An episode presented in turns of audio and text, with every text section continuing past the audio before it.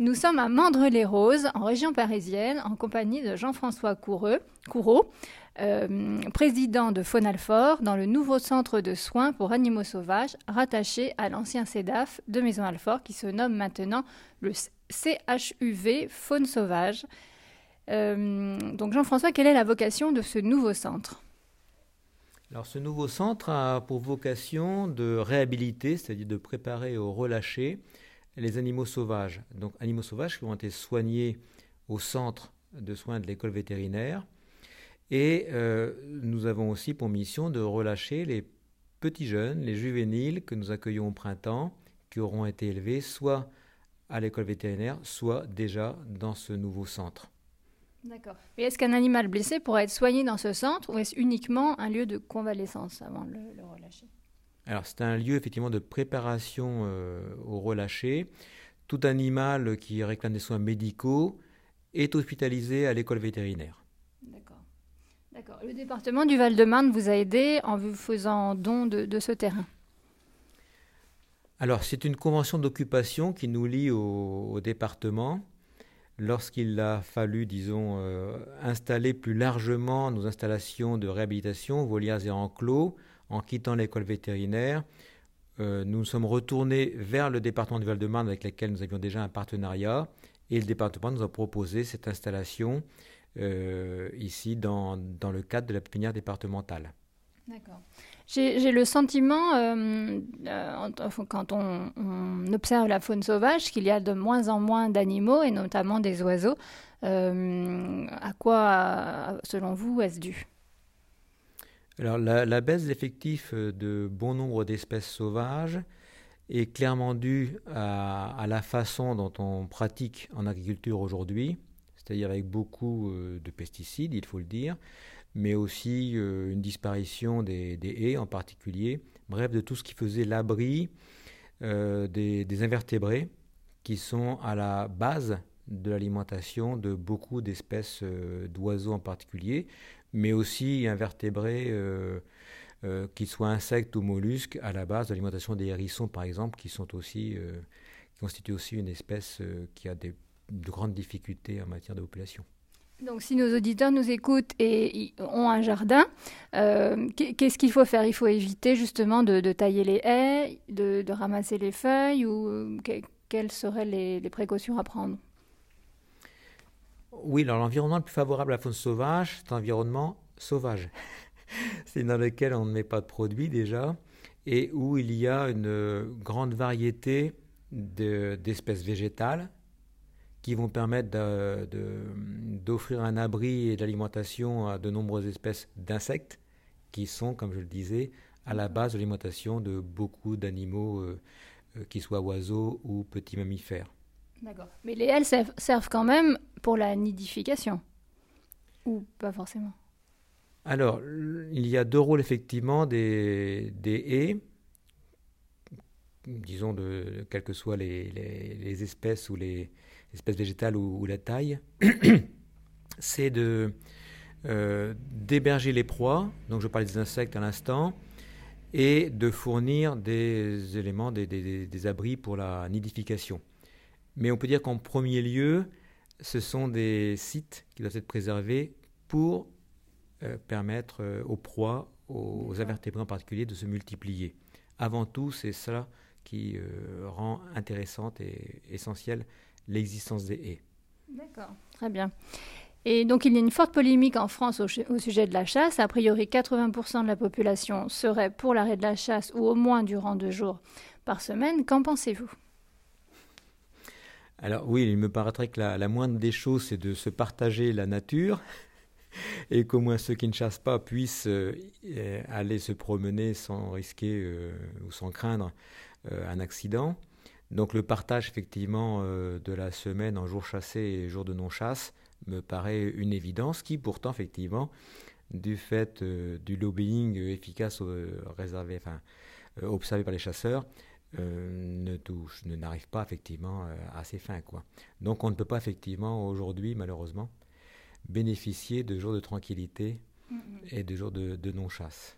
Et vous, proportionnellement aux animaux que l'on vous emmène qui sont blessés, est-ce qu'il y en a euh, une grande partie?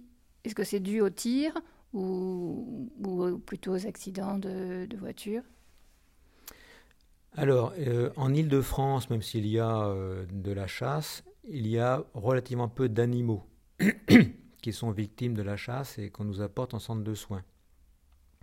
Euh, je fais la comparaison avec d'autres régions de France où les centres de soins accueillent beaucoup plus d'animaux tirés, et y compris des espèces parfaitement protégées.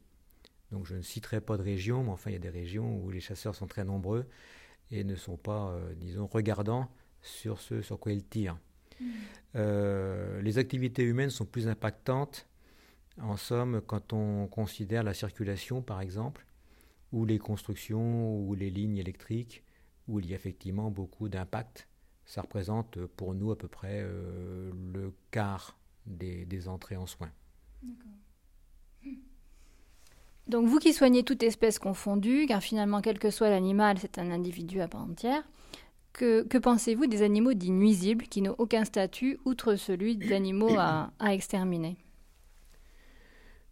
Euh, Le problème des nuisibles, c'est qu'ils sont définis essentiellement par les chasseurs, mmh. là encore, ou des acteurs du monde rural. Euh, la nuisibilité est, donc... Euh, normalement défini, enfin ce qu'on appelle maintenant les espèces susceptibles d'occasionner des dégâts, hein, les ésodes, c'est défini selon justement les dégâts, l'importance des dégâts qu'on peut, que les espèces peuvent occasionner aux activités humaines. Donc un manque à gagner en somme. Aujourd'hui, il faut bien considérer que c'est devenu absolument marginal ces éventuels dégâts, euh, tout simplement parce que les, élevages, notamment les basses-cours, hein, sont, protégés, sont en, en bâtiments clos et tout à fait protégés. Donc euh, les milieux agricoles se peignaient aussi évidemment de l'incursion de sangliers, par exemple, mais là aussi il y a des dispositifs de protection des, cultures. Donc on peut dire qu'aujourd'hui le statut nuisible n'a plus de sens, et si on prend l'exemple du renard, c'est une espèce qui devrait être intégralement protégée compte tenu du fait qu'elle rend plus service à l'agriculture qu'elle ne peut éventuellement euh, euh, lui porter préjudice. Avez-vous le sentiment que les gens se préoccupent plus des animaux sauvages blessés et vous sollicitent donc plus souvent par rapport aux années précédentes? Alors il faut se reporter à ce qu'on connaissait il y a 20 ou 30 ans hein, pour vraiment mesurer les différences. Oui, aujourd'hui, clairement, les gens apparaissent plus sensibles. Alors ça se mesure par euh, le, nombre d'animaux simplement accueillis en centre de soins hein, sur tout le territoire. C'est à peu près plus 20% d'animaux accueillis chaque année dans les centres de soins. Et c'est donc effectivement l'expression d'une plus forte sensibilité des gens. Alors, d'une part à la faune sauvage et à sa préservation, d'autre part simplement à la souffrance animale, qu'elle concerne les espèces mmh. sauvages ou les espèces domestiques. Vous dites euh, ne pas forcément préserver la biodiversité, même si vous sauvez un grand nombre d'animaux, mais de faire une action envers l'humain qui a trouvé l'animal. Qu'est-ce que vous entendez par cela? Oui, si on compte effectivement le nombre d'animaux qui sont accueillis en centre de soins et le nombre d'animaux qu'on relâche, c'est relativement peu d'animaux. Dans les centres de soins, aujourd'hui, on estime à 100-150 000 les entrées, les accueils d'animaux. Euh, si on en relâche la moitié, c'est déjà à peu près euh, le tout. Donc d'un point de vue, euh, d'un point de vue Biodiversité, renforcement des populations sauvages, ça joue très peu. Sauf pour quelques espèces qui sont mal en point. Je vais quand même citer le hérisson, les martinets, les hirondelles par exemple. Mmh. Voilà. Ça, ce sont vraiment des espèces en voie de disparition là actuellement. Ce ne sont pas des espèces en voie de disparition, ce sont des espèces, comme on dit, qui se portent mal, c'est-à-dire dont on voit les effectifs s'éroder euh, régulièrement au fil des années, sans qu'il y ait encore de risque de disparition aujourd'hui. Dans 20 ans, je ne saurais le dire. Mhm. Voilà. Ce qui fait que euh, nous considérons dans les centres de soins aujourd'hui euh, que, l'accueil des animaux est d'abord un service qu'on rend à l'humain, d'une part parce qu'on soulage la souffrance animale, et ça c'est important, mais c'est aussi parce que chaque fois que quelqu'un apporte un animal dans centre de soins, on peut le sensibiliser à la préservation de la faune sauvage dans son ensemble. Et donc, en tant que vecteur euh, d'information sur la vulnérabilité de la faune sauvage, les centres de soins ont ainsi un rôle majeur. Mhm. Et vous pensez faire venir justement des écoles, euh, des classes ici, des scolaires? Alors, en matière de venue scolaire, ce n'est pas possible puisque les centres de soins sont interdits au public hein, pour des zones de tranquillité des animaux. Par contre, on peut dire tous les centres de soins ont des actions en exportant évidemment à ce moment-là leurs soigneurs ou leurs médiateurs mm. vers les, écoles, les écoles ou d'autres, ou le grand public, ou, des agents des collectivités territoriales qu'il faut sensibiliser à la préservation de la faune sauvage. Mm. Pourtant, ce qui marque vraiment les enfants, c'est de voir les animaux. Alors, les enfants adorent voir les animaux, mais tout simplement, ça n'est pas réglementairement possible. il faut voir aussi que les animaux euh, sont sauvages, donc ils ont besoin de tranquillité dans une installation. Euh, on peut imaginer.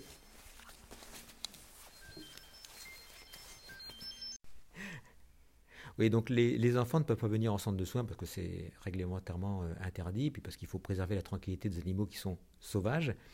Par contre, il est important pour nous d'aller dans les écoles en particulier pour montrer à ce moment-là les animaux, comment on peut prendre des mesures pour les, aider à survivre, comment on peut éviter euh, tout ce qui est euh, danger pour eux euh, lié aux activités humaines. Et puis je crois qu'il y a aussi un rôle des refuges qui hébergent de la faune sauvage, qui eux sont visitables, montrer certains animaux qui n'ont pas pu être relâchés parce que handicapés, etc. À ce moment-là, les enfants peuvent voir vraiment des animaux pour lesquels euh, il n'y aura pas de désagrément à se voir observé par des humains. Mm. Et je crois que ça, c'est important, effectivement, le contact visuel à défaut du, contact euh, physique. Et vous, vous avez un projet en, ce sens-là? Oui, nous avons un projet en ce sens de, créer un refuge. Alors ce ne sera pas un refuge créé par Faunalfor, c'est un refuge créé par une association partenaire. Mais euh, voilà, nous souhaitons effectivement qu'il y ait dans notre dispositif de prise en charge de la faune sauvage cet élément-là aussi qui, permettront, qui permettra d'une part bah, de sauver quelques animaux sauvages non relâchables et, mais handicapés, mm. mais on fera un tri vraiment pour que les animaux ne souffrent pas euh, du tout de la captivité, ni physiquement ni psychologiquement, c'est très important. Et ces animaux-là, en somme, seront pour nous des médiateurs, on peut dire, avec les visiteurs, notamment les enfants, pour leur expliquer euh, l'intérêt de la faune sauvage, comme c'est captivant, comme euh, ils doivent effectivement découvrir aussi ce qu'ils ignorent dans leur propre région et qu'ils euh, soient sensibles à la préservation de ces animaux. Bien sûr, que ça ne devienne pas des chasseurs surtout. Est-ce que vous pourriez, euh, en, quelques mots, alors nous dire, vous, votre parcours, vous êtes vétérinaire depuis, depuis longtemps, comment, comment êtes-vous venu? Est-ce que c'était une vocation très jeune, justement? De mon côté, j'ai toujours été, bon, j'ai grandi à la campagne et j'ai toujours été intéressé par les animaux domestiques tant que sauvages. Hein.